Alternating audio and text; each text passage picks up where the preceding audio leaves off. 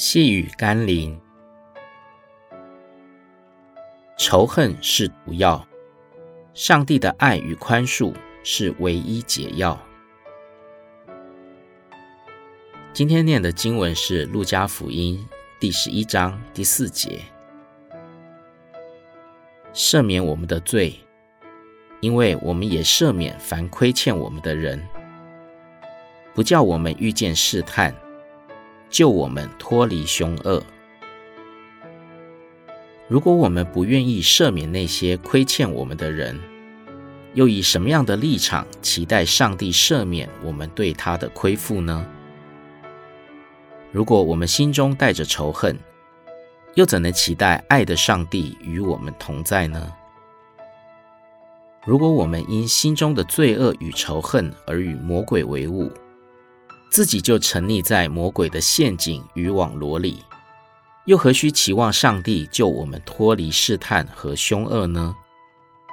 所以，先检视我们的心吧。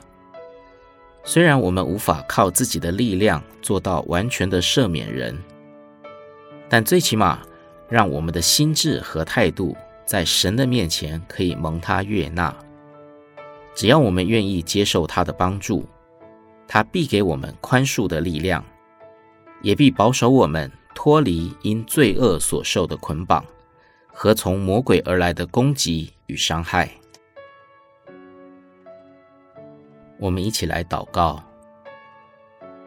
赦免我、保守我、拯救我的耶稣，我真的需要你给我力量去宽恕那些伤害和亏欠我的人。